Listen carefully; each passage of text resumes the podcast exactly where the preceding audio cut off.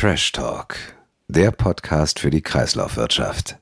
Mit der wunderbaren Julia Hobum und Tom Wilfer. Herzlich willkommen zum Trash Talk, dem Branchenpodcast für die Abfallwirtschaft. Ich bin zurück nach meinen äh, sieben Wochen Urlaub, äh, die ich letzten Monat genommen habe und begrüße heute auch an meiner Seite wieder die Julia Hobum.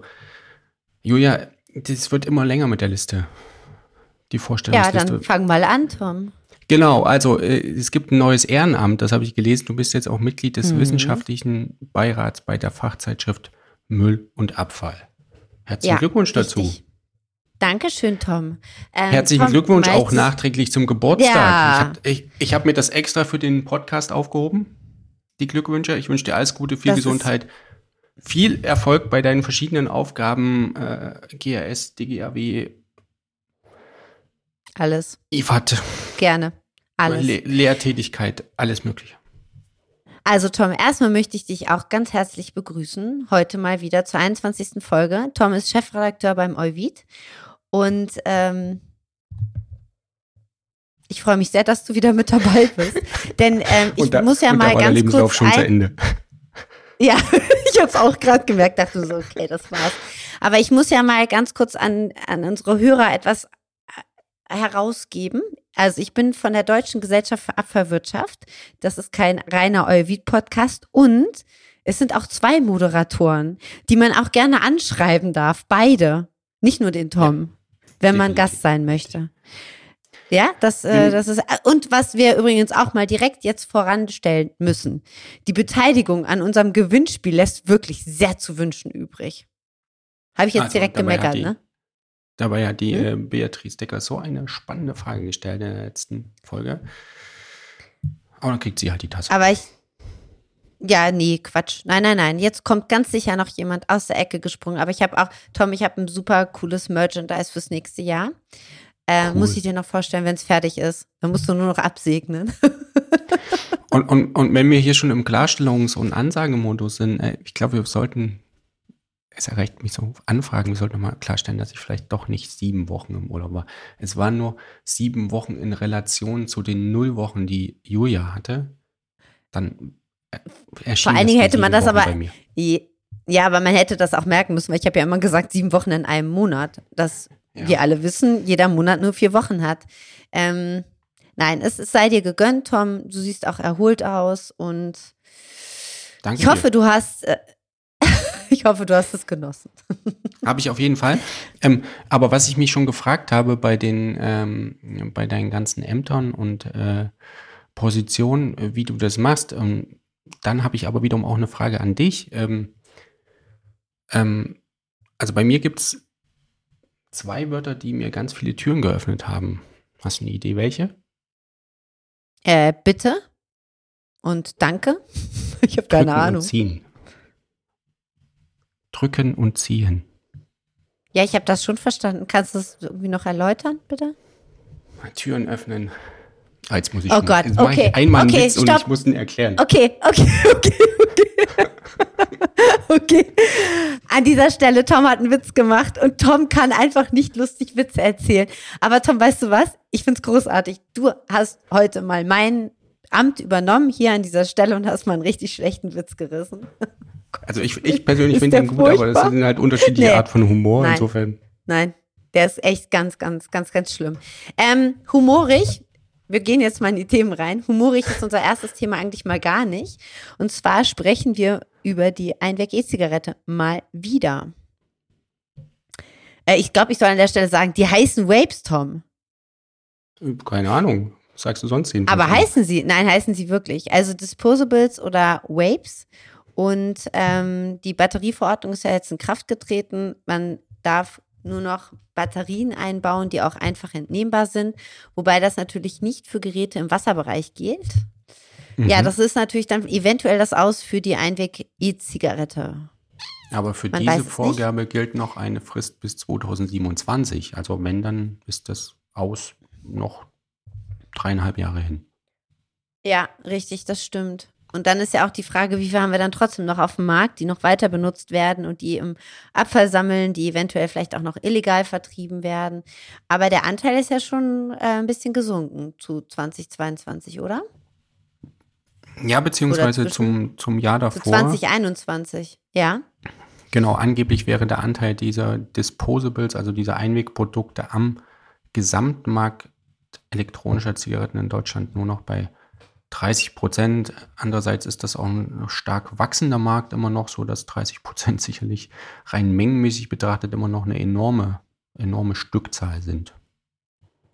Und wenn man dann auf die Mhm. Zahlen aus Großbritannien schaut, äh, wo eine Untersuchung ergeben hat, dass dort jede Woche, also wirklich jede Woche, 5 Millionen Disposables entsorgt werden, also diese Einweg-E-Zigaretten, dann ist das schon eine enorme Menge und man geht ja zu Recht davon aus und beziehungsweise die, die, die vielen Brandfälle zeigen es ja auch, dass die nicht immer den korrekten Entsorgungsweg nehmen. Genau, jetzt gibt es ja auch wieder äh, Forderungen von den Sorgerverbänden BDE, ähm, BDSV, BVSI und VDM, die generell im Kern erst- erstmal auf eine bessere Erfassung abzielen. Und zwar eine bessere Erfassung bei den kommunalen Wertstoffhöfen, bei der Annahme von Aber jetzt generell für batteriehaltige Geräte angesichts der Brände, die Ja, ja, uns den definitiv. Also da begleitet haben. Genau, also es- genau, es geht nicht nur um die Vapes, sondern oder die Disposables, sondern generell.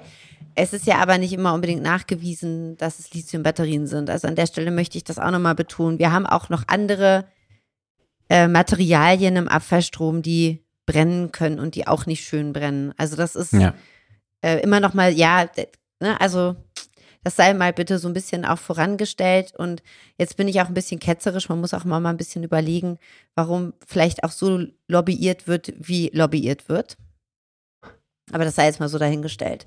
Genau, also es gibt eine, äh, es gibt der Wunsch, dass eine Einführung, also eine eigene Sammelgruppe eingeführt wird. Aktuell ist es ja so, dass wir in der, in den Großgerät, bei den Großgeräten und bei den Kleingeräten immer noch so Untergruppen haben, also Kleingeräte mit integriertem, äh, mit integrierter Batterie.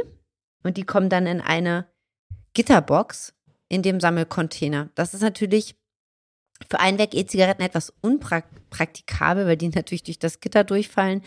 Ähm, ja, also die wollen jetzt eine eigene Sammelgruppe haben. Ich habe auch noch was. Ich habe heute Morgen die Anfrage von einem Kommunalen bekommen, was mache ich denn jetzt mit dem E-Bike, wenn da noch eine Batterie drin ist und ich bekomme sie nicht raus. Also auch da haben wir eine Unterkategorie in der Sammelgruppe für Großgeräte mit lithiumhaltigen Batterien. Ja, Ja. verrückt. Also, wie du schon sagtest, die, die privaten Entsorgerverbände äh, drängen auf eine bessere Erfassung bei den Kommunen. Genau. Nachvollziehbar, dass das von deren Seite kommt, äh, fordern aber auch einen besseren Vollzug, ähm, vielleicht auch die Verhängung von Bußgeldern, falls die Sammlung da nicht korrekt erfolgt. Aber sie pr- sprechen sich außerdem auch für äh, finanzielle Anreize für eine bessere Sammlung auf Wertstoffhöfen auf, aus und äh, da sollten sich auch die Hersteller dran beteiligen finanziell und weitere Forderungen betreffen eine Kennzeichnungspflicht für Batterien, bessere Information der Verbraucher Also und auch jetzt aber mal, das Thema. Ja. ja. ja, jetzt muss ich dich aber mal unterbrechen. Also ich weiß noch vor, keine Ahnung, zehn Jahren haben alle Erstbehandlungsanlagen gesagt, wir können das mit den Batterien, ist überhaupt gar kein Thema. Dann hat man das von der Politik ein bisschen vernachlässigt, das Thema. Jetzt, jetzt brennt es. Jetzt kriegt man die Anlagen nicht mehr versichert, jetzt bekommt man die ganzen Themen nicht mehr und jetzt plötzlich kann man alles nicht mehr. Ich glaube, das Kernproblem ist, dass es ein, ähm, dass es sozusagen eine falsche Schnittstelle zwischen dem Elektro-G und dem Batteriegesetz gibt. Also wann greift das Batteriegesetz und wann greift das Elektrogerätegesetz? Das ist jetzt aber schon spe sehr speziell, das Thema. Aber da gibt es, da muss man ges- also im Endeffekt auf der gesetzlichen Seite nochmal viel intensiver in das ganze Thema reinschauen, anstatt einfach nur immer was draufzubasteln, was draufzubasteln. Und ich sag's nochmal, ich bin dafür, diese ganzen Themen auf gesetzlicher Ebene nochmal komplett neu zu denken. Und da gucke ich jetzt wirklich mal wieder das Elektro-G an. Es funktioniert einfach nicht. Ja, das ist ja in der Mache. Ähm, ich habe noch nichts gesehen, keine Vorschläge, keine Entwürfe, aber vielleicht kommt da ja demnächst was. Wir Hast dürfen gespannt sein. Wir dürfen gespannt. Nein, ich habe nichts gesehen. Ich habe auch noch nichts zur Umsetzung der Batterieverordnung gesehen. Ähm, wobei die ja eigentlich ab sofort gilt sozusagen. Also ich weiß, was ich zu tun habe, aber jetzt äh, im BMUV schweigt man leider. Okay, Gut, dann also- die Augen offen, was da kommt oder nicht kommt und dann schauen wir mal, wie, wie das da so weitergeht. Genau, was erstmal nicht kommt, ist das Batteriepfand. Das wird auf europäischer Ebene noch geprüft und ich bin auch der festen Überzeugung, dass das nicht die Lösung sein kann, sondern wahrscheinlich eher erstmal der Lastenausgleich. Also, dass Übersammlungsmengen zwischen den einzelnen Systemen abgekauft werden. Ja, Genau, und gleichzeitig, da können wir nur ganz kurz mal drauf schauen, äh, gibt es äh, weitere Übernahmen beziehungsweise Anlagenprojekte oder Kooperationen zum Recycling von Lithium-Akkus. Die südkoreanische Sangil-Gruppe wagt einen zweiten Anlauf für ihre geplante Anlage in Thüringen, nachdem es in Rudolstadt nicht geklappt hatte nach, ähm, ja, kann es durchaus Protesten der, der Einwohner nennen, ist Ja, jetzt genau. das Projekt in Gera geplant, also nur ein paar Kilometer weiter Richtung Ostthüringen. Naja, und dann wurde meine Stiefschwester gekauft. Die Redwood hat nämlich die Redux-Anlage in Bremerhaven übernommen. Naja, das Redux ist ja meine Stiefschwester. Also wenn ich jetzt als GRS spreche. Genau. Redwood ist ein US-Startup im Bereich Richtig. des Lithium-Akku-Recyclings. Ja, also es bleibt und wird spannend, was das ganze Lithium-Thema angeht. Ja, Tom, Ja, bist, heute ist Montag, ne? Also wir nehmen an einem Montag auf und irgendwie habe ich das Gefühl, dass der Tom noch, doch heute ist doch Montag, ne? Ja, heute ist ja Montag. ist, ist dass der. Tom, ist der, ist der Tom heute noch ein bisschen müde? Nee, gar nicht. Ich, Gar ich, nicht. Ich kann auch mal, äh, kann auch noch das eine oder andere Thema ansprechen. Ja, bitte. Also wir können natürlich, ich- wenn wir über Brände reden, dann immer wieder auf die Folge, die wir im Frühjahr aufgenommen haben, zusammen mit ähm, den Herrn Krüssers und Kurt. Das war auch eine sehr interessante Folge, wo es gerade um die Brände durch Batterien oder teilweise vielleicht auch nicht durch Batterien ausgelöst ging. Eine sehr spannende Folge. Auf eine andere Folge können wir noch verweisen, Folge 18 mit Kilian Schweiger vom VDM. Und was ich ganz interessant finde, äh, da hatten wir, beziehungsweise äh, Kilian auch davon gesprochen, dass in der Verbändelandschaft vielleicht hier und da mehr Kooperation notwendig sei. Und jetzt hatten wir letzte Woche bei uns im Heft in Euvid Recycling und Entsorgung die Meldung, ähm, dass die BDSV und der VDM jetzt tatsächlich die Zusammenarbeit stärken, also die Zusammenarbeit des Stahlschrott-Recycling-Verbands mit dem Verband der NE-Metall-Recycler. Also da gibt es jetzt dann doch mehr Gemeinsamkeiten, die man auch äh, nach außen hin verfolgen will. Ja, sehr schön. Also ganz liebe Grüße an Kilian, auch von mir. Das war eine ganz tolle Aufnahme. Also gerne mal rein, reinhören in die Folge 18. Ja, wenn wir über Schrotte sprechen, gab es ja auch einen ganz großen Artikel, ähm, Millionenschaden bei Arubis durch Betrug mit angelieferten Schrotten, Tom. Was ist denn da passiert? Ähm, soll ich das erzählen? Ja, Ich mein, bitte. Okay. Also bei, bei Also, Arubis- ihr- warte mal ganz kurz, Tom. Ich bin tatsächlich sehr angeschlagen und auch angeschlagen gewesen. Ich habe mir so eine dicke, fette Erkältung eingehandelt. ah, yes. Und äh, ja, und ich jetzt ist auch noch Husten dazu gekommen und ich habe ähm, und ich habe mich wirklich gestern auf Corona getestet. Ich habe aber nichts. Nichtsdestotrotz, ich bin wirklich ein bisschen geschwächt. Ich wünsche dir gute Besserung und Danke. Schauen wir mal ganz kurz auf das Thema bei Eurobis. Also ähm, hat der ein oder andere sicherlich mitbekommen, aber wir können es ja gerne nochmal ähm, kurz ansprechen. Also bei Obis, äh, Eurobis bekommt man ja ganz viele Schrottlieferungen aus verschiedenen Ecken und dann schaut man zuerst, welche Metallgehalte oder welche Metalle äh, sich darin befinden und dann rechnet man das entsprechend des äh, festgestellten, beprobten Metallgehaltes ab und dann bekommt Mhm. der Schrottlieferant dann einen gewissen Betrag. Und jetzt hat man bei Obis geschaut, hm, wie sehen, sehen denn unsere Metallbestände aus? Und dann ist man zum Ergebnis gekommen, da ist ja gar nicht so viel werthaltiges Material drin, wie wir vermutet haben. Und dann hat man eine Sonderinventur gemacht und hat festgestellt, dass beim Metallbestand äh, ein Wert von 185 Millionen Euro schätzungsweise fehlt.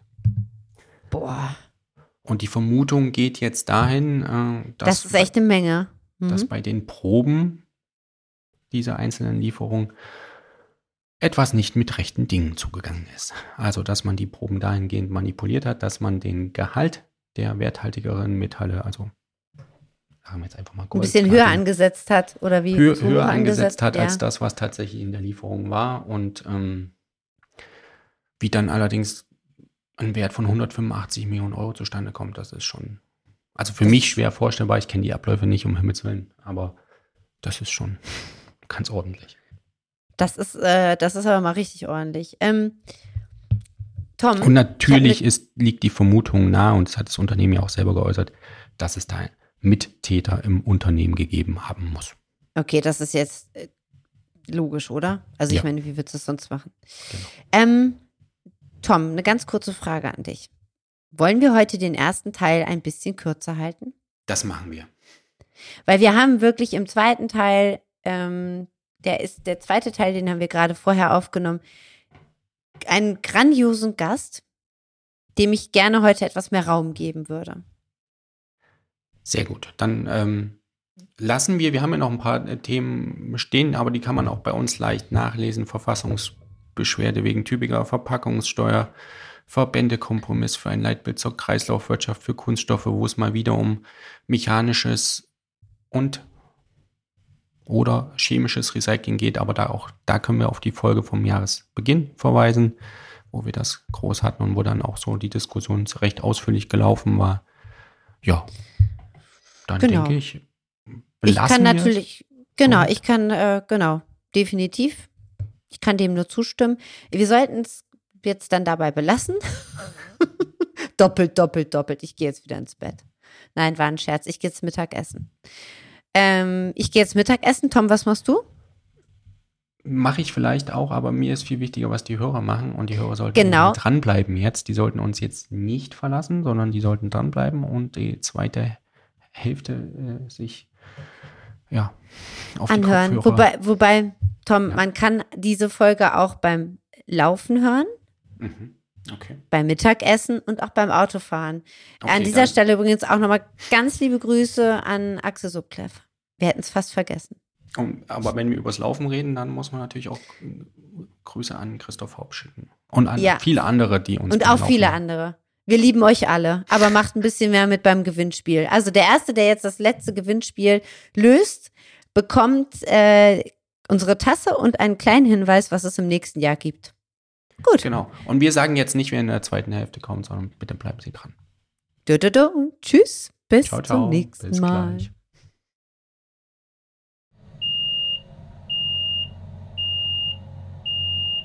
So, herzlich willkommen zurück zum zweiten Teil unserer Ausgabe. Auch heute haben wir wieder einen spannenden Gast bei uns dabei, und zwar die Agnes Bühnemann. Die meisten in der Branche werden sie schon kennen. Ich werde sie aber natürlich trotzdem nochmal vorstellen und auch wieder sehr ausführlich vorstellen, weil das in der letzten Folge ja auch für große Zustimmung und Freude gesorgt hat. Also Agnes Bühnemann ist Geschäftsführerin und Mitgründerin von Zyklos. Zyklos bietet seit 1993 schon Sachverständigendienstleistungen an, betreut Forschungsvorhaben, erstellt Studien und berät Unternehmen, Verbände, Behörden und Ministerien. Und passend zu unserem Thema heute befasst sich Zyklus auch schon seit 2014 mit dem nachhaltigen Umgang mit Alttextilien und seit 2016 ist Zyklus für die organisatorische und technische Leitung der Gemeinschaft für textile Zukunft verantwortlich. Und ganz kurz, Frau Bühnemann, ich habe noch was. Ich habe bei uns im Euvid Archiv nachgeschaut, wann ja. sie das erste Mal im Euvid aufgetaucht sind. Und das war im August 1994 schon. Wow. Schön, dass Sie dabei sind. Also ähm, ja. ein sehr passender Gast, glaube ich, heute wieder. Herzlich willkommen. Ja, herzlichen Dank für die Einladung und auch liebe Grüße an alle. Danke, liebe Agnes. Also ich finde es super, dass du da bist und zu dem spannenden Thema. Aber eine Frage vorweg. Wie hast du es geschafft, mit zwei Jahren in den Euvid zu kommen? Oh, Dankeschön. ja, ich nehme das Kompliment gerne an. ja, wir wollten, wir haben gerade gesagt, dass wir nicht uns über das Alter unterhalten, also in der Vorbesprechung. Ähm, Genau, jetzt unterhalten wir uns ja heute so ein bisschen über Alttextilien, Agnes. Und das ist ja auch ein Thema, ich glaube, das hat man ähm, in den letzten Jahren vielleicht auch so ein bisschen aus den Augen oder nicht gerade so fokussiert. Es ist ja jetzt nicht gerade der größte Abfallstrom. Es ist auch nicht der Abfallstrom, der brennt. Es ist auch nicht der Abfallstrom, aus dem man jetzt die Metalle rauszieht. Nichtsdestotrotz, wir haben das Thema Fast Fashion. Wie gehen wir eigentlich generell im Alltag mit den Ressourcen um? Ähm, nicht nur mit Verpackungen, sondern jetzt auch mittlerweile mit Textilien. Aber vielleicht kannst du uns ja ein Gefühl dafür geben. Von welcher Menge sprechen wir denn eigentlich? Also wie, wie relevant ist der Stoffstrom? Also der Stoffstrom ist vielleicht, wenn du sagst, mengenmäßig nicht relevant, aber in Deutschland verbrauchen wir auch schon an Textilien etwa 1,6 Millionen Tonnen pro Jahr. Und das sind wirklich sehr, ja, ein sehr wichtiger Stoffstrom ist das, weil diese 1,6 Millionen Tonnen mit einem riesen Aufwand und vor allen Dingen mit einer ganz hohen Umweltbelastung ähm, erzeugt worden ist. Also man sagt, äh, dass der Textilverbrauch nach Lebensmittelerzeugung, Wohn- und Mobilität der viert, die viertgrößte Ursache für Umweltbelastung und Klimawandel ist. Und dann mhm. äh, stellen sich diese 1,6 Millionen Tonnen ja doch ganz anders dar. Und wir haben fast 6 Millionen Tonnen in der Europäischen äh, Kommission in den Mitgliedländern, die dort jedes Jahr verbraucht werden als Textilien. Und das ist ein Strom, der ist aus meiner Sicht jahrelang vernachlässigt worden. Und ja. das ist gut, dass man sich jetzt erstmal darum kümmert und dass man dem auch so eine hohe Bedeutung jetzt endlich beimisst. Julia hat es eben schon gesagt, Fast Fashion, das ist ja so ein Trend, der in den letzten Jahren immer mehr so aufkommt. Und wenn ich so die 1,6 Millionen Tonnen so ganz grob umrechnet, dann sind das, glaube ich, wenn ich mich nicht ganz verrechnet habe, so 20 Kilogramm pro Person. Ist das, hat das zugenommen, der Abfall äh, aus Alttextilien in den letzten Jahren?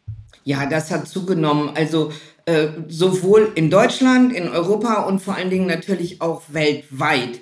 Also fange ich mal mit weltweit an. Da sagt zum Beispiel die Europäische Kommission, dass sich die Produktion Produktion von Textilien zwischen 2000 und 2015 verdoppelt hat. Und ich weiß, mhm. dass in Deutschland es gibt nicht so richtig gute Zahlen, weil ähm, ja einmal wie ist die Definition von Alttextilien. Mal sind Matratzen drin, mal sind Zelte drin, technische Textilien, Schuhe. Äh, ja, insofern sind die nicht immer von der Grundmenge her genau vergleichbar. Aber wir wissen, dass es ungefähr 100.000 Tonnen mehr geworden sind in den letzten fünf oder sechs Jahren, wo einzelne Erhebungen gemacht wurden, wenn wir dieselbe Grundmenge zu, äh, zugrunde legen, ja. Äh, und das ist schon beängstigend eigentlich. Und wenn man sagt, die Produktion hat sich verdoppelt, dann ist es ja auch nicht äh, eine äh, Nutzung dieser produzierten Waren nur in anderen Ländern, wo sie produziert werden, sondern auch in Europa und insbesondere auch in Deutschland, ja. insbesondere auch über äh, Onlinehandel vertriebene Textilien. also, ja, ich, also ich muss ja gestehen, ich muss, ich muss, ja, also also Agnes, ich muss, ja. ich, ich entschuldige, dass ich dich unterbreche. Es ist für mich ist es ein absolutes Herzensthema, denn ähm, alle, die mich kennen, die wissen, dass ich einen unglaublichen Fable für Klamotten habe. Ähm, also jetzt ja, genau, Tom, es sind aber alles immer nur Stoffe in meinem Schrank. Deswegen habe ich auch nie was anzuziehen und deswegen muss ich mir auch immer was kaufen. Ähm, ich bin aber jetzt kein großer Fan der Fast, Fast Fashion, sondern ich äh, finde dann eher doch schon, man sollte auf Qualität Wert legen, auf ähm, eigentlich, um ehrlich zu sein, auch auf die Einfachheit von, von Materialien, also nicht zu viele Materialmixe und, und, und.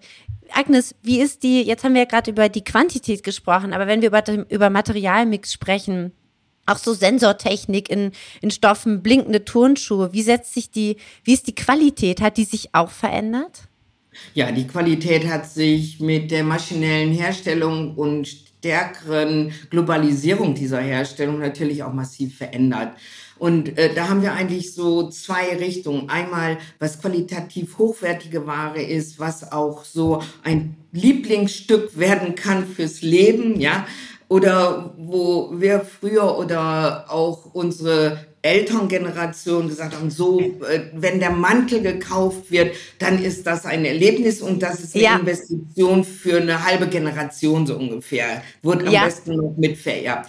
Das ist heute ganz anders, wenn wir zum Beispiel äh, neu, nicht auch neu auf den Markt gekommen, aber jetzt immer mehr auf dem Markt Fuß fassenden äh, Online-Anbieter Schein zum Beispiel, ein chinesisches Unternehmen sehen, dann ist das einfach von der Qualität her und von der Lebensdauer und vor allen Dingen von der von den Käufern erwarteten Lebensdauer was ganz anderes. Wir haben mhm. also im Bereich Verkleidung äh, von der Kleidung ungefähr eine Nutzung von viermal pro Textil. Nicht vier Jahre oder vier Winter, sondern viermal.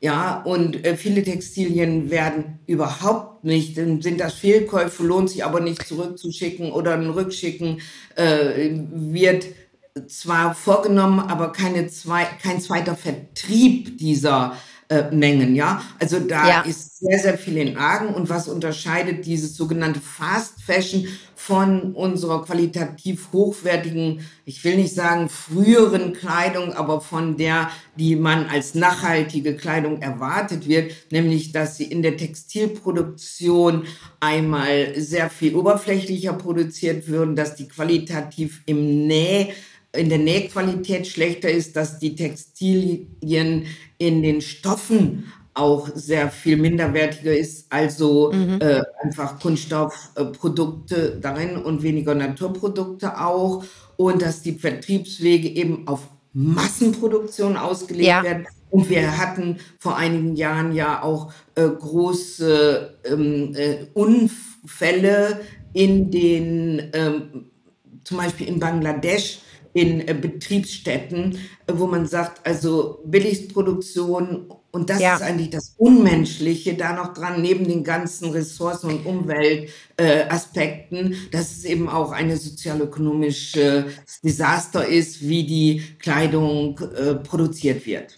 Genau richtig. Also wenn ich, äh, jetzt erzähle ich auch nochmal ganz kurz einen Schwank aus meiner Jugend oder als ich als Studentin ausgezogen bin, ähm, da durfte ich tatsächlich noch die Bettwäsche von meinen Großeltern mitnehmen, weil die einfach hielt. Und wenn äh, die, die und um ehrlich zu sein, ich glaube, ich habe sie heute noch. Und wenn ich das so mal vergleiche mit, ja, und die, der Tom lacht, nein, aber wirklich, nein, die ist nicht. wirklich, also die ist wirklich, also die ist qualitativ so hochwertig. Und wenn ich das, jetzt sage ich, nenne ich keinen Namen, aber mal mit einem großen, großen eigentlich Möbelhersteller vergleiche, wo der Stoff schon extrem dünn ist, wo man schon so drin liegt und denkt, oh, ne, ich krieg irgendwie gleich dreimal Ausschlag. Jetzt ist ja die Frage, ähm, das hat sich ja wahrscheinlich so über die Jahre entwickelt. Glaubst du, das ist ein Genera Generation-Thema, was wir da, oder glaubst du, also was war zuerst da, die Henne oder das Ei? Die Generation, die es genutzt hat, also die es wollte, dieses Fast-Fashion-Thema? Oder glaubst du eher, der Hersteller wollte immer mehr verkaufen, immer mehr in Fernost? Also das ist jetzt mal eine Es ist immer Frage. das Ei eher da aus meiner Sicht. Ne?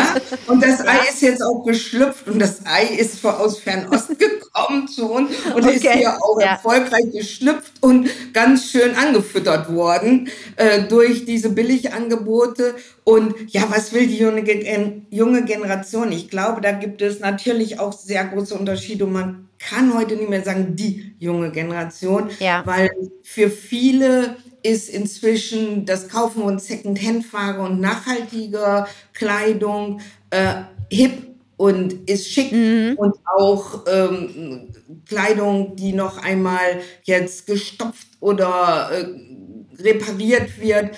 Äh, das sehe ich bei mir, bei Kindern, Enkelkindern, dass die das eigentlich schick finden und sagen, kannst du das mal heile machen und das ja. ist cool und mach da mal einen Flicken drauf und noch eine Tasche und kannst das nochmal umnähen. Das ist dann eine ganz gute Sache. Wobei natürlich gerade bei den Jüngeren, die nicht so viel Geld haben, die auch immer äh, ja, up-to-date sein wollen mit neuesten Modellen, die auch in den bunten Blättchen äh, immer vorgezeigt werden, die können sich das auch überhaupt nicht erlauben. Ja? Und äh, die setzen natürlich auf Online-Vertrieb oder auf, auf Online-Einkauf und äh, es ist so auch gerade bei den Online-Einkauf, dass ganz oft bis zu 70 Prozent wieder zurückgeschickt wird. Das heißt also, wenn ich 100 Teile mir schicken lasse, ja. schicke ich wieder zurück. Auch Weil das muss man ja mit einbeziehen. Ja. Das ist unglaublich. Das ist ja auch für die Logistik eine unglaubliche Herausforderung, wenn man jetzt mal Ja. sich den CO2-Fuß. Aber das ist schon richtig. Ich weiß noch, ich habe mir früher auch so Oberteile gekauft. Da, nach einmal waschen waren sie kürzer und breiter.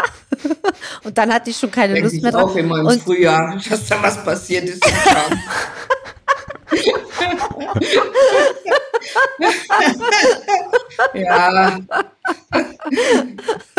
Schrank. ja, naja, jetzt kommt ja der Winter, Agnes, was soll's. Ähm, Ja. Aber ich bin, ich, ich besitze ja auch gar nicht mehr die Fähigkeiten. Ich meine, shame on me. Und wenn meine Mutter das jetzt hier hört, auch wirklich richtig fachmännischen Knopf anzunähen. Also einen Knopf mit einem Steg. Eine Nähmaschine kriege ich, das geht noch gerade so. Aber so richtig die Muße und die Zeit, aber vielleicht kommt das auch wieder. Und dann geht man auch vielleicht wieder eher in die Wiederverwendung. Ja, das wäre natürlich eine Möglichkeit nochmal. Wir hatten ja äh, nochmal das Schulfach Nähen, ne? Oder Nähkunde hieß das, ich weiß nicht genau, äh, wieder zu aktivieren. Eine andere Möglichkeit ist aber, dass eine verdichtete Serviceangebot für all diese Reparaturdienste angeboten werden, auch für Schneidereien, für handwerkliche Sachen. Und dass man sagt, jeder, äh, der ab einer gewissen Größe Textilien in Verkehr bringt, der muss diese Dienstleistungen anbieten, ja, also dass man sagt, so da, wo ich das gekauft habe, da muss ich auch hingehen und sagen, hier fehlen mir drei Knöpfe und die Naht ist offen, ich hole es morgen wieder ab. Und äh, diese Dienstleistungen, da, die gibt es so nur punktuell und es ist noch kein flächendeckendes Netz dafür aufgebaut. Und das wäre auf jeden Fall äh, sicherlich sinnvoll, äh, das zu machen, weil zurück zum Do-it-yourself ähm, hängt auch mit dem neuen Familienbild und dem Selbstverständnis äh, von Frauenarbeit, glaube ich, nicht mehr so zusammen. Ja. Ja. Jetzt haben Sie ja schon mal äh, einen, einen kurzen Aspekt der möglichen Produzenten, Herstellerverantwortung genannt. Ja. Und ganz am Anfang haben Sie auch gesagt, das, das Thema gewinnt glücklicherweise jetzt mehr an Bedeutung. Aber ich würde gerne nochmal zuerst, äh, oder nicht, ja doch zuerst auf, den, auf das Thema Sammlung schauen. Da gibt es ja schon seit ein paar Jahren steht fest, 2025 ist das Datum, da gibt es die Verpflichtung zur Getrenntsammlung in der EU. Und wenn ich da so auf Deutschland schaue, sind wir, glaube ich, ganz gut gerüstet, was das Thema angeht. Ähm, aber da können Sie ja gleich nochmal Näheres sagen. Aber mich würde auch interessieren, wie es in den anderen, ob Sie da ein Gefühl dafür haben, wie es in anderen europäischen Ländern aussieht mit den Vorbereitungen zur Getrenntsammlung von Alttextilien. Ja, da sind die Unterschiede natürlich groß. Wir haben in Deutschland ein sehr umfangreiches Erfassungssystem, aber eben immer da, wo die Erfassung rentabel ist. Also in ländlichen Gegenden mit großen Entfernungen haben wir diese Erreichbarkeit durch jede Bürgerin und jeden Bürger noch nicht erreicht unter dem äh, Aspekt der Flächendeckung, äh, wie immer man die auch definiert. Ich würde sie sagen, bürgernah und äh, freundlich in der, äh, in der Erreichbarkeit. Ähm, das heißt also, die Rentabilität spielt bei uns so lange eine Rolle, wie es keine äh, weiteren Finanzierungsquellen gibt, außer die Erlöse über den Verkauf der Rohstoffe oder der Secondhand-Ware. Äh, das ist das eine. Trotzdem sind wir unter den europäischen Mitgliedstaaten mitführend und haben ungefähr eine Erfassung von 64, 65 Prozent, heißt also eine Million Tonnen äh, werden an Alttextilien äh, jährlich erfasst. Dazu gehören auch Bettwaren, Schuhe, äh, in Deutschland auch äh, Stofftiere, solche Dinge und äh, Handtücher, also Heimtextilien nennen wir sie dann. Ja, äh, in anderen Ländern, wie zum Beispiel Bulgarien oder äh, Tschechien, da haben wir natürlich eine sehr viel geringere Erfassungsquote. Und äh, da ist ein Erfassungssystem bei weitem nicht so ausgebaut, weil auch die Qualität dann dieser genutzten Textilien Ja. wahrscheinlich geringer wäre.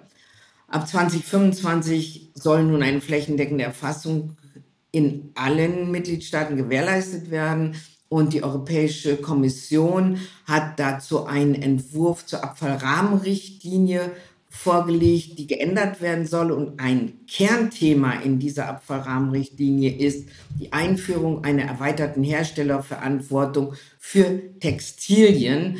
Und dazu gehört auch ein äh, umfassender Katalog zu dem wir nennen das sachlichen Anwendungsbereich. Ja, da stellen ja. auch Schuhe zu, Bettwaren, äh, was nicht dazu zählt, sind zum Beispiel Accessoires, jedenfalls da nicht, was wir aber in Deutschland haben, so wie Gürtelhüte, bestimmte mhm. Äh, Dinge. Mhm. Da muss man auch gucken, ob man dann national weitergehen kann oder wird oder will.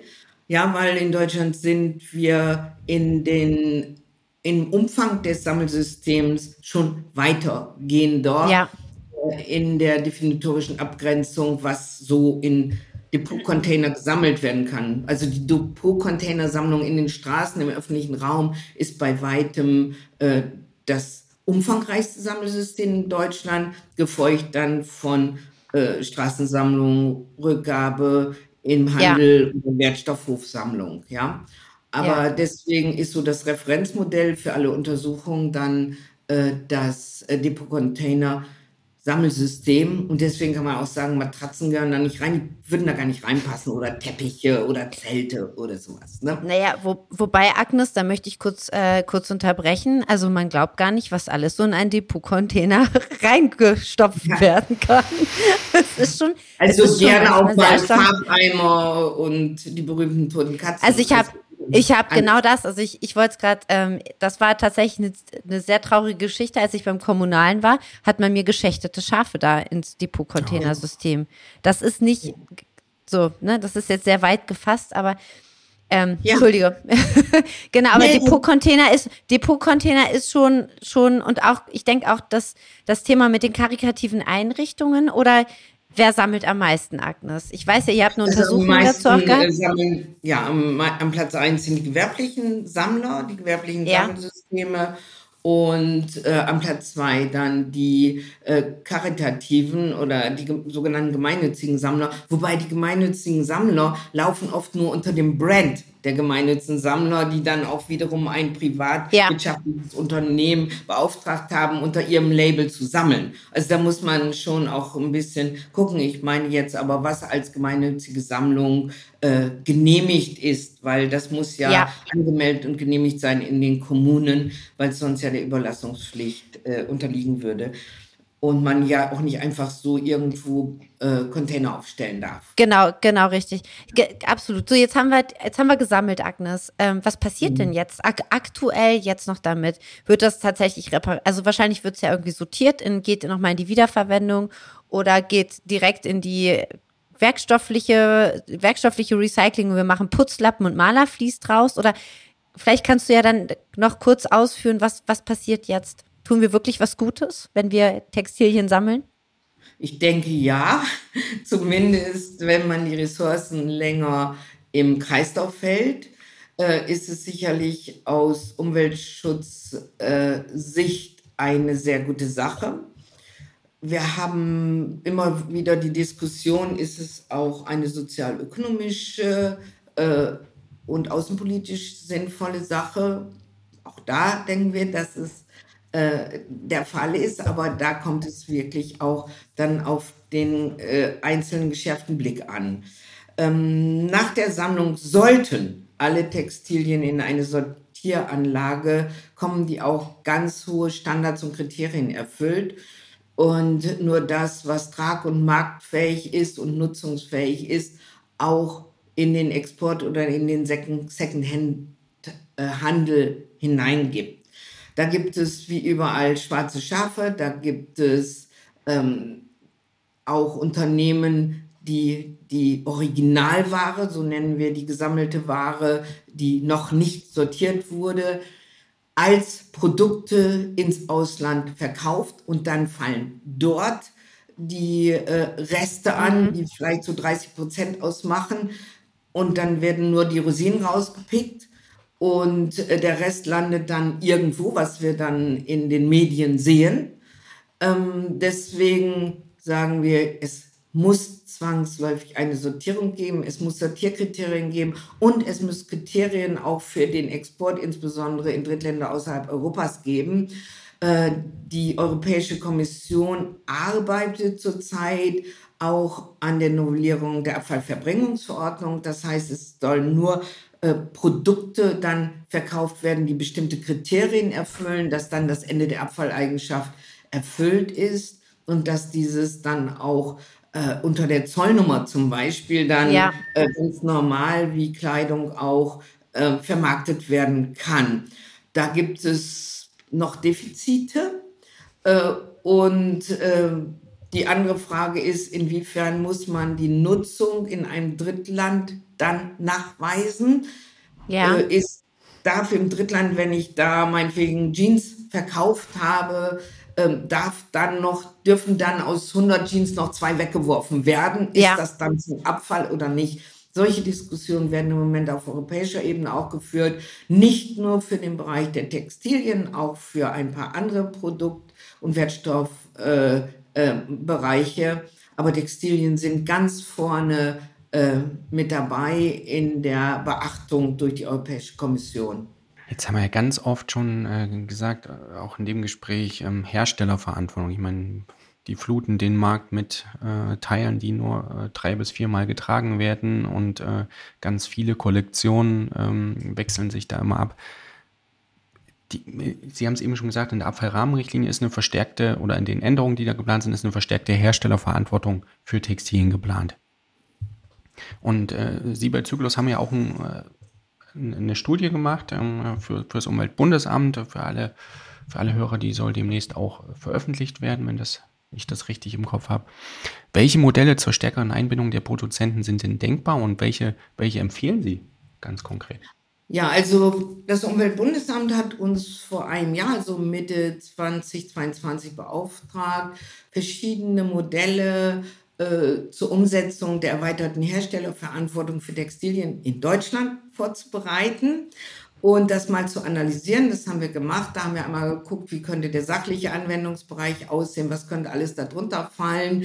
Also Schuhe, äh, Textilien, Heimtextilien. Wir haben noch ein bisschen so eine offene Diskussion bei, ähm, bei Stofftieren zum Beispiel und anderen Accessoires, wie zum Beispiel Taschen, Tornister, Rucksäcke. Da ist muss auch einer politischen Entscheidung dann unterliegen und da muss man gucken, wie das in ja. den Scope der europäischen äh, äh, Kommission und der europäischen Rahmenbedingungen dann passen wird.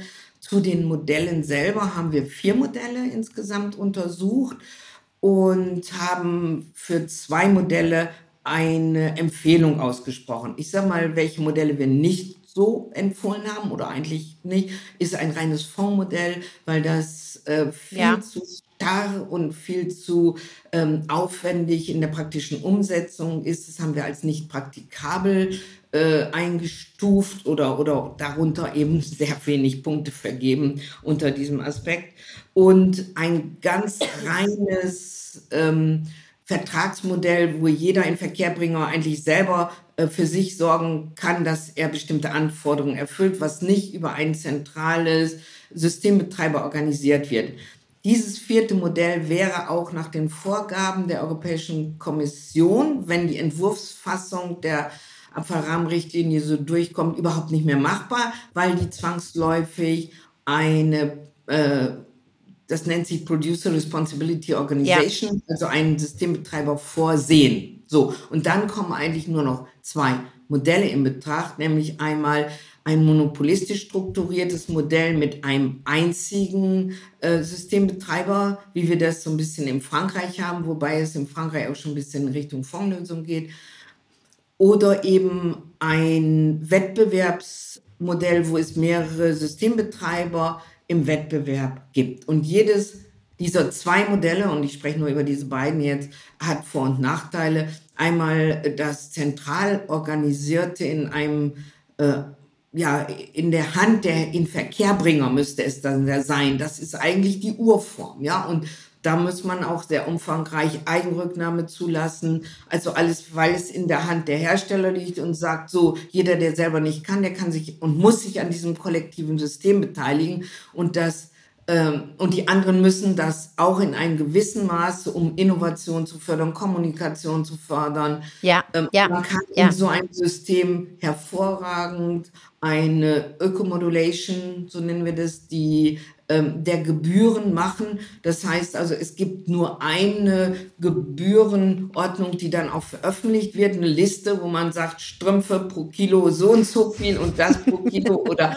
man macht es nach anderen Kriterien, ob es Monomaterial sind oder Blink Blink dran ist oder sonst was.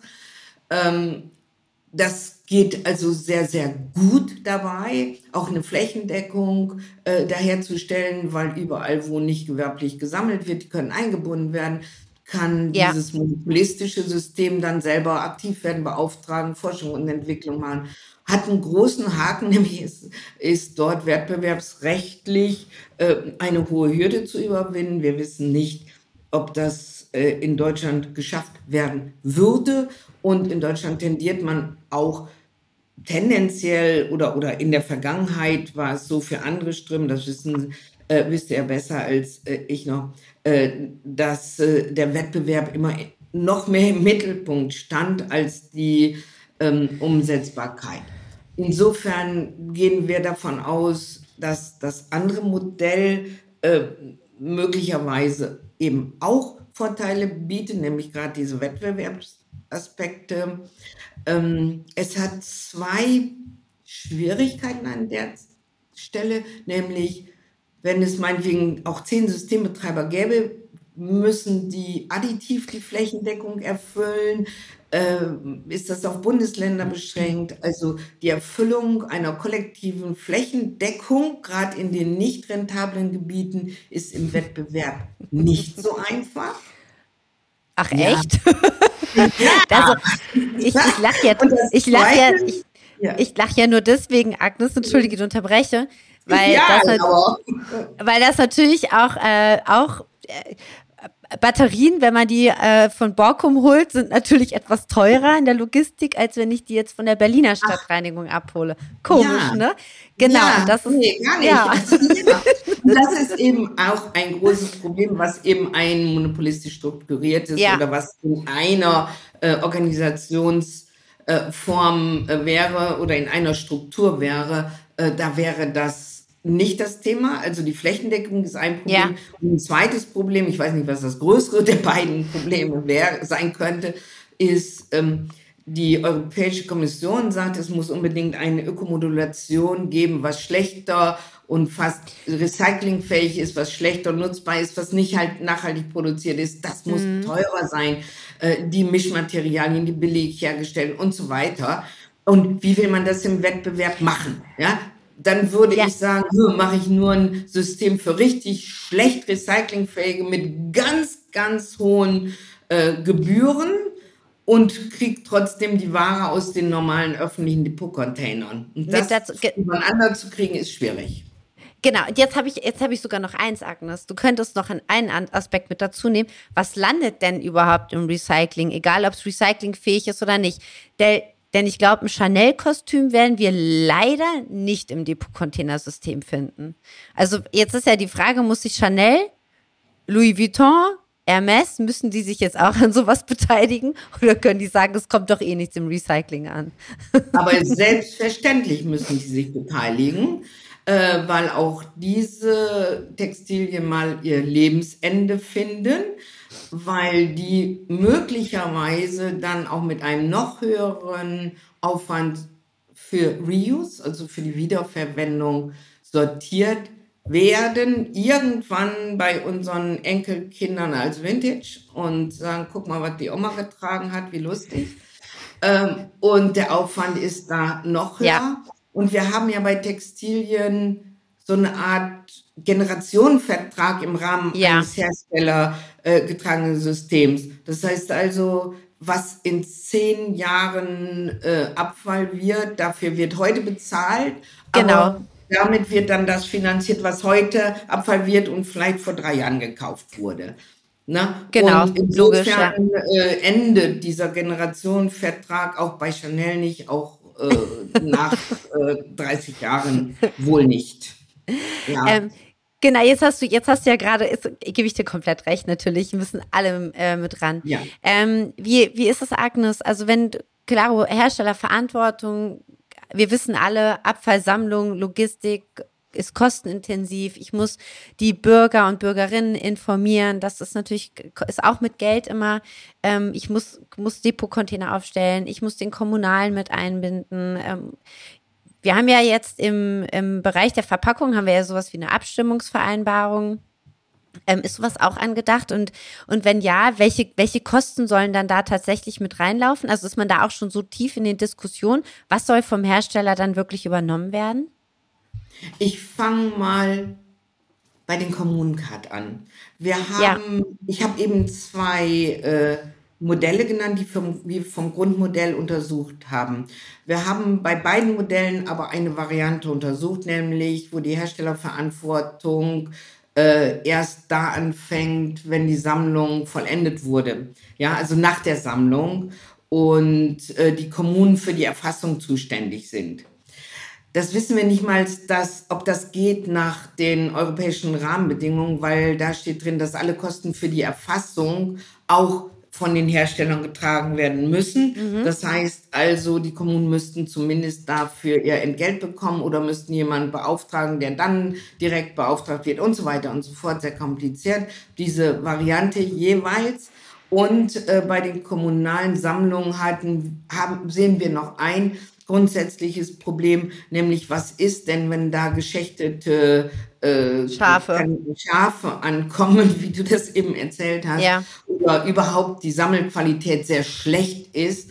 Also äh, Störstoffe, ne? Störstoffe, wenn Störstoffe, ja.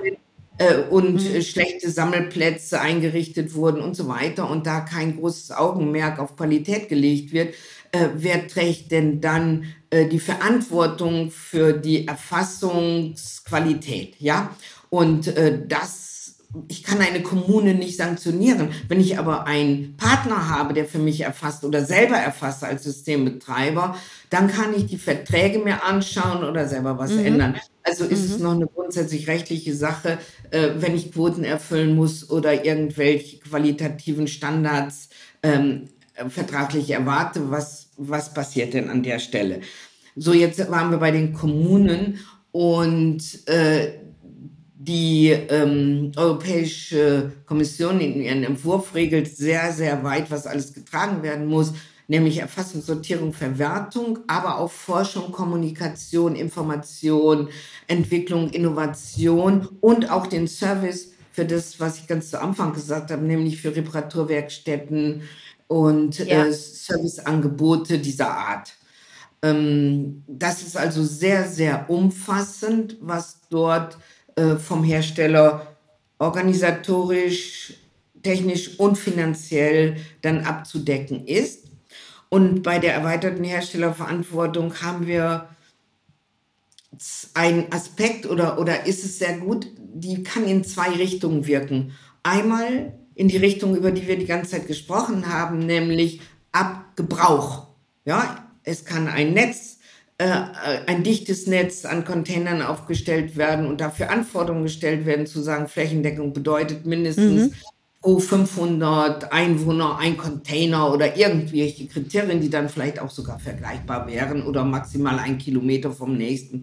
Dafür kann ich Kriterien äh, oder kann, können Kriterien festgelegt werden, äh, auch für die Sortierung, Sortierqualität, auch für Quoten, die sich dann vielleicht auf die Sammelmenge beziehen. Von der Sammelmenge sind zwei Drittel einer Wiederverwendung zuzuführen. Solche Dinge sind möglich, ja. äh, bislang aber noch nicht im Entwurf angedacht.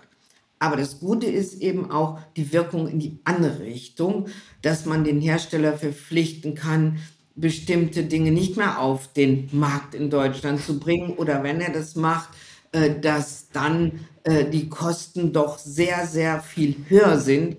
Und da muss man gucken, wie man das im Wettbewerbssystem gestalten könnte, ob man da noch eine zusätzliche Ebene über so eine Ökoabgabe oder sowas einführen müsste, ja, Und mhm. ähm, was du ganz zu Anfang gesagt hast, wie ist das mit Elektrogeräten, die verbaut sind in Textilien? Ja. Die fallen unter das Elektrogerätegesetz. Ja, die fallen gar nicht unter den sachlichen Anwendungsbereich der Textilien, obwohl das kein Mensch weiß und die da auch reintut. Eine Schuhe, die genau das. die werden nicht in die Elektrogerätesammlung gegeben, sondern die landen da. Genau Aber das. Müsste im Rahmen der Sortierung das wieder zurückgeführt werden in den anderen Scope der Elektrogeräte zu den Erstbehandlungen. Um ehrlich ja. zu sein, am besten sowas gar nicht kaufen, blinke Schuhe. Also das ist so. Richtig, aber wenn die süßen Kleinen das, das unbedingt das wollen und weinen und Nachbars Kind das auch hat, dann muss schwierig. das sein. Und danach gibt es noch. Am besten nicht auf den Markt bringen und wenn es auf ja. den Markt gebracht wird, zehnmal so teuer. Ich denke, das ist äh, dann doch der bessere Ansatz, als ähm, immer nur über ja. den Verbraucher gehen. Und wir besprechen hier auch sehr viel eben über Bekleidung. Die machen gut die Hälfte der ganzen Textilien aus. Ja, ähm, wir haben aber auch die ganzen Heimtextilien, Schuhe, Lederwaren. Und sonstige, die dann auch einen enormen Anteil ausmachen. Und wie gesagt, die Bettwäsche muss wieder einen neuen Wert kriegen, wenn sie von der Oma geerbt wurde. Was so eine Tasche. Was mich noch interessieren würde, wenn Sie sagen, ähm, es hängt natürlich von der Ausgestaltung der Kriterien ab, aber wenn man die Kosten den Herstellern jetzt auferlegt, ähm, über welche Größenordnung reden wir da, beziehungsweise im Endeffekt, wie viel teurer wird denn dann so eine Jeans? Also ich würde jetzt mal vermuten, äh, dass es dann je natürlich, äh, über welches Preissegment wir reden, Tom, ist der Prozentsatz Tom hat schon Angst. Tom hat schon Angst. Ich, ich, vergleiche mal, ähm, ich vergleiche mal äh, anders. Das ist sehr schwierig, das abzuschätzen, ja. Äh, wir wissen so ungefähr in Frankreich, das sind 50 oder 60 Millionen, die die äh, eingenommen haben oder einnehmen mussten. Äh, da kann man sagen, ja, wie viel wäre das denn, äh, wenn wir das französische Niveau äh, auch Preisniveau hätten? Äh, dafür äh, in Frankreich waren es 51 Millionen, wenn wir das auf uns umrechnen, sind es irgendwas zwischen 60 und 70 Millionen, wobei die Ansprüche noch niedriger sind in Frankreich als ja. das, was man in Deutschland erwarten würde. Wenn wir aber sagen würden, ich vergleiche das jetzt mal und sage, 80 Millionen wäre umgerechnet ein Euro pro Einwohner und Jahr auf dem Verbrauch von etwa 100 Textilien, ja, wäre das so ein Cent pro Textil, ja, ähm, äh, pro Bekleidungstextil. Äh, wenn äh, wir das umrechnen würden auf ein Preisniveau, wie das für Verpackungen gezahlt wird, ja. Verpackung über alle dualen Systeme ist ungefähr 1,2 Milliarden. Ich rechne da ja. überhaupt nicht mit äh, für den Bereich Textilien als Zuzahlung. Aber selbst wenn, wären es 12 Euro pro Einwohner und Jahr, ja. Und äh, das wäre pro Textil auch immer noch äh, bei 10 Cent irgendwas, ja. Äh, 10, 12, 15 Cent. Ähm, und äh, nein, keine Angst, man kann sich dann immer noch alles leisten. Und äh, also ich sollte also, man dann ja auch. Aber, aber, aber ja. ganz ehrlich, Tom, ich möchte dir an dieser Stelle wirklich jetzt ein Angebot machen. Ähm, ich unterstütze dich. Ich unterstütze dich sehr, finanziell für deine Jeans in der Zukunft. Wenn das nicht mehr hinhauen sollte, dann werden wir in unserer Hörerschaft für dich sammeln. Und ich denke, der eine oder andere, wir legen dann so ein, wir legen dann ein Tom-Fonds. Fond, so ein Fondsmodell. so ein Fonds. Wir machen, wir machen für dich extra ein Fondsmodell. Frage, der Bedarf ist ungefähr bei 37 Kleidungsstücken, habe ich Echt? einen Nur? Anderen, ja, die man einfach nur braucht. Also man braucht überhaupt nicht mehr. Ne? Inklusive äh, Unterhosen und werden die Socken einzeln gezählt, Agnes? Oder, ich glaube, ähm, paarweise. das weiß ich. Aber wir haben ja irgendwie über 100. So. 37 brauche ich mhm. im Jahr. Ja, man und, braucht gar nicht so viele, ne? Und Ja. ist das auch noch aufgeschlüsselt auf, äh, auf Unterwäsche ja, das ist und auf irgendwie aufgeschlüsselt. Das, ich, ich kann den, den Link mal schicken. Das ist aufgeschlüsselt. Also wie viel T-Shirts, Pullover. Da ist allerdings nur ein Mantel drin. Das habe ich gesehen. Das Eine geht gar nicht. Wir haben ja in Deutschland diese Übergangsjacken und ein Mantel und ich glaube neun Paar irgendwas für die Füße, also Schuhe. Aber gut, äh, und die werden auch paarweise gezählt. Das ist aber eine Studie, oder nicht eine Studie, ich glaube, das hat irgendwer nur einfach mal festgestellt, gesagt, mehr braucht der Mensch nicht. Und äh, die Julia braucht das zum Überleben vielleicht auch nicht mehr, zum Glücklichsein sicherlich Ja. viel mehr. Ne? Ich kenne auch das Phänomen von Fehlkäufen und Überbedarf. Also wenn Sie uns An- den Link schicken könnten, wäre das super, Gerne. weil dann packen wir den nämlich in die sogenannten Show Notes und dann können die Hörer sich das dann nochmal genau anschauen. Was ich nochmal einwerfen wollte, natürlich sorge ich mich sehr um meinen nächsten Jeanskauf, aber Nee, ich wollte vor allen Dingen die nicht. Größenordnung und die Größenordnung mitnehmen, damit wir das im Hinterkopf behalten, wenn diese Diskussionen kommen und wenn von Herstellerseite wieder sich beschwert wird über eine unfassbare Kostensteigerung, die auf sie zukommt, aufgrund dieser aus ihrer Sicht vielleicht nicht unbedingt gerechtfertigten gesetzlichen Vorgaben, dann hat man das mal so im Hinterkopf, über welche Größenordnung wir da eigentlich reden, schätzungsweise. Ja, äh, genau. Und, und man kann sich das ja bei 82 Millionen Einwohnern, wenn das im Durchschnitt ein Euro ist pro Einwohner und Jahr, und zwar das auf alle Textilien, die ich Ja. im Jahr kaufe, inklusive Bettwäsche, Tischwäsche, Gardinen Ja. Und sonst was, dann äh, ist das nicht spürbar. Und selbst wenn ich Ja. sage, das Zehnfache, es sind 10 Euro, dann ist das auch, sind das immer noch Centbeträge pro Genau. Einzelstück. Ja, Ja. Also, Also- die Jeans wird nicht jetzt 10 Euro teurer. Also, wir müssen uns, okay, aber trotzdem, Agnes, wir halten es so Jedenfalls fest, nicht aus wenn dann, diesem wenn Grund. Nicht aus diesem Grund, Ja. genau. Ja, aus Sollten anderen Gründen. vielleicht 10 Euro teurer werden, wenn sie dann unter fairen Bedingungen produziert Ja. wurde und wenn sie dann auch äh, nachhaltig äh, eine nachhaltige Qualität und Tragequalität hat, dann sollte sie sogar 20 Euro teurer werden und dann sollten sie die auch fünf Jahre mindestens. Solange Wenn ich komm- der Body Mass Index das erlaubt. Wenn ich, genau, wenn ich, und wenn es kaputt geht, wenn der Tom zu oft auf dem Spielplatz war, dann kommt ein Guns N' Roses Sticker drauf, Tom. Ich habe die gerade zu Hause noch gefunden, so Sehr zum cool. Aufnähen. Jetzt, Agnes, jetzt war ich ähm, am Wochenende mit meiner Tochter mal wieder dankenswerterweise äh, einkaufen, Klamotten. Und jetzt gibt's ja Läden, da steht dann über der Kasse, bring uns deine alten Klamotten zurück und du tust was Gutes und, und, und. Ähm, um ehrlich zu sein, ich habe gar nicht weiter nachgefragt, weil die Verkäuferinnen meistens eh uninformiert sind. Aber ist das denn wirklich was Gutes oder sagen die einfach nur, ey, sorry, ne, wir nehmen äh, das zurück und geben es in die thermische Verwertung oder wir machen nur Greenwashing mit dem ganzen Thema, also sagen nur, wir gehen ins Recycling und machen es dann doch nicht? Also erstmal ist es löblich, dass du mit deiner Tochter einkaufen gegangen bist. Was anderes- Dich was anderes- vor den Laptop gesetzt, vor deinen Laptop gesetzt hast und bestellt hast. Also erstmal Lob. So, Danke. Äh, dann die Rückgabe äh, in den Geschäften hat Gründe und auch natürlich auch Vorteile oder für manche auch Nachteile. Also einmal ist es eine gewisse Kundenbindung.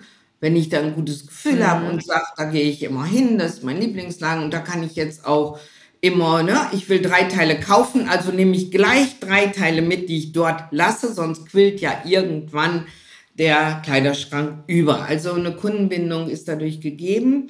Äh, dann hat diese Ware natürlich auch eine bessere Qualität. Da kommen keine geschächteten Ja. Rein, Ne?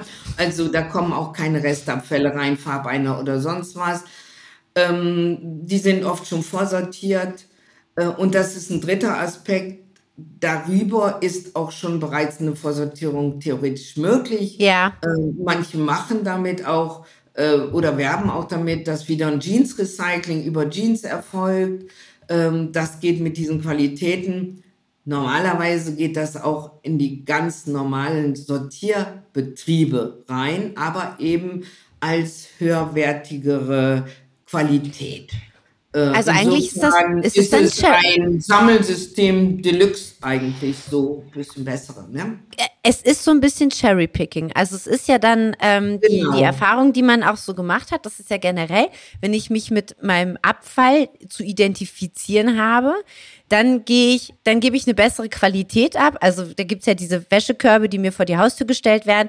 Da fangen die Leute dann an, die Wäsche zu waschen, nochmal zu bügeln, die Hemden zu steifen und legen es dann ordentlich in den Wäschekorb. Wenn es ja, ähm, naja, sozusagen mir nicht zuordnenbar, anonym. anonym genau ist und ich muss nur einen Depotcontainer nachts, dann kommt da auch mal die dreckige, der dreckige Schlüpper rein. Oder, oder, oder ähm, du schmeißt es beim Nachbarn rein in die oder genau beim Nachbarn, wobei der guckt wahrscheinlich mit dem Fernglas, aber, ja, ähm, aber das ist ja, das ist ja immer, sobald ich eine mit, und das ist ja dann eigentlich, das stimmt ja, das ist ja dann im Laden so. Da würde ich ja jetzt nicht mit irgendeinem Gammelteil ankommen. Da würde ich mich ja dann auch als, als Kunde völlig disqualifizieren eigentlich und blamieren. Ja, okay, das, also es ist nicht schlecht, glaube ich auch, um vielleicht auch so ein bisschen mal das Bewusstsein in den Köpfen der Leute anzukurbeln. Aber Agnes, ich glaube, du gibst mir recht, das kann auch nicht das Ende der Fahnenstange sein. Also da müssen Nein, wir wirklich noch ein bisschen weitergehen. Ne? Muss, ja, man muss auch betrachten, wie viel macht das im Moment aus. Das liegt so bei einem Prozent der gesamten Sammelware, äh, die äh, über den Handel wieder direkt im Handel zurückgenommen werden äh, als Secondhand-Ware. Das ist also erstmal verschwindend, wenn sich das verdoppelt, so what? Das stört die anderen Qualitäten Gar nicht. nicht. Nichtsdestotrotz ja äh, sagen andere, okay, wenn ich jetzt äh, sammle und die gute Ware landet wieder direkt im Kaufhaus, ist meine Ware ähm, prozentual qualitativ schlechter, ja? Ähm, ja. Und die Wertschöpfung ist qualitativ oder ist prozentual geringer. Äh, Im Moment würde ich jetzt mal sagen, von den Zahlen, die wir kennen, noch nicht merklich. Äh, könnte aber gesteigert werden, hängt auch von dem Modell ab, wiefern die Eigenrücknahme Vorteile bringen wird äh, im Rahmen einer erweiterten Herstellerverantwortung. Dass man zum Beispiel sagt, wer im Laden zurücknimmt, kann das schon mal von den mhm. Lizenzmengen oder den Systembeteiligungsmengen abziehen.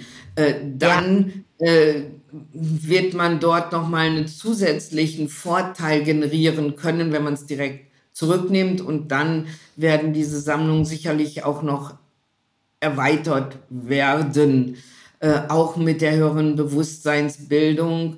Aber dafür braucht man ja auch eine Kundenbindung im Geschäft. Dafür müssen die Leute da reingehen. Aber ein Großteil der Textilien wird eben online gekauft oder mhm. auch beim Discounter. Ja, ja richtig, äh, ja. Das äh, muss man ja auch sehen, dass die Discounter inzwischen ein Großteil der Textilvermarkter in Deutschland sind und viele Textilien einfach dort auch anfallen. Gerade bei Tischwäsche, Bettwäsche und bei Kindertextilien. Ich, ne? Ich, ich wollte es auch gerade sagen. Ich meine, es gibt ja nun auch einen, eigentlich einen, einen primär Kaffeeverkäufer, der ja auch mittlerweile so viele Textilien anbietet in den Ecken der Supermärkte. Also das ist ja Wahnsinn, wie sich das dann auch tatsächlich, ja. tatsächlich verschiebt. Wir Komm, sprechen da ja nicht nur von Damenkostümen, die findet man nicht beim Discounter. Ja. Aber wenn man die ganze lange Liste, wie sich die genau. 1,6 Millionen Textilien zusammensetzen, äh, dann ist das schon so. Und worüber wir noch gar nicht gesprochen haben und was noch nicht ins Augenmerk gerückt ist, sind viele Textilien Sondertextilien wie zum Beispiel Uniformen. Was ist mit den Sondertextilien Stimmt. von Polizei, Feuerwehr, äh, Technisches Hilfswerk, Bundeswehr ähm, oder ja. auch äh, mit Markentextilien, wo ADAC draufsteht oder irgendwelche Brands ja. draufstehen, ja, äh, die man auch nicht normal im normalen Second-Hand-Bereich dann wieder verwenden darf oder würde, ja. Äh, und das sind nicht nur die Sondertextilien, äh, die also eine besondere Schutzfunktion haben, wie bei der Feuerwehr oder Polizei, sondern das sind auch ganz normale Textilien, die irgendwie einen Brandnamen drauf haben oder eine bestimmte äh, äh, äh, Markeneigenschaft zeigen. Ja? Und die äh, werden auch zurückgegeben, aber müssen dann zur Wiederverwertung genutzt werden, also äh, zum Faserrecycling, ja. Und dieses mhm. Faserrecycling, mhm. also ein Faser-zu-Faser-Recycling steckt noch total in den Kinderschuhen, ja, dass aus Textilien wieder textile Produkte gemacht werden. Äh, das ist noch relativ am Anfang zumindest auf einer hohen nutzbringenden Ebene. Es können Malerfliese gemacht werden, die auch textile Produkte gemacht werden oder Fließstoffe, andere, ja. Aber äh, der Anwendungsbereich vom Faser-zu-Faser-Recycling ist noch bei weitem nicht ausgeschöpft. Ja. Ich glaube, ganz ehrlich, wir haben ganz viele Themen angerissen und ich glaube, wir können noch bestimmt noch eine Stunde drüber reden und gerade aber mit dem Ansatz, dass das noch nicht ausgeschöpft ist, die Technologien, sollten wir uns, glaube ich, nochmal in, Julia, was meinst du, in drei Jahren, in fünf Jahren nochmal zusammensetzen und das nochmal schauen, nein. wie weit es dann ist? Früher. Früher? Agnes, wir laden dich früher nochmal ein, natürlich. Auf alle Fälle. Auf alle Fälle. Das war so ein nettes Gespräch, Agnes. Und äh, du hast gerade auch tatsächlich so ein bisschen unsere letzte Frage ja schon auch beantwortet. Wie weit sind wir denn im Recycling? Und da, das stimmt, da müssen wir ganz sicher noch viel weitergehen. Noch, ja. dass die Fasern nicht verkürzt werden. Also das ist ganz, ganz, ganz viel noch zu tun. Ähm, ja, und wir wollen uns an der Stelle herzlich bei dir bedanken, Agnes. Ja, dieses unglaublich interessante Gespräch. Für euer Interesse. Ja, danke schön, dass ich dabei sein durfte. danke für das Interesse und ja, bis dann bald, vielleicht auch schon früher als 2026. Dann auch schon gerne. Ja, wenn wir dann, Agnes. Viel passiert sein. Agnes, spätestens wenn wir mit Tom die neue Jeans dann kaufen gehen. Ja, müssen wir ja unterstützen. Ne? Ich, ich, sag, ich sag euch Bescheid ja. auf jeden Fall. Danke, das ist sehr lieb. Liebe Frau Bühnemann, vielen Dank für die spannenden Einblicke in das Thema. Wir wollten es schon längst mal behandelt haben und ich glaube, heute haben wir es wirklich äh, sehr schön abdecken können. Besten Dank dafür. Ja, sehr gerne. Danke, liebe Agnes. War ein ganz tolles Gespräch. Dankeschön.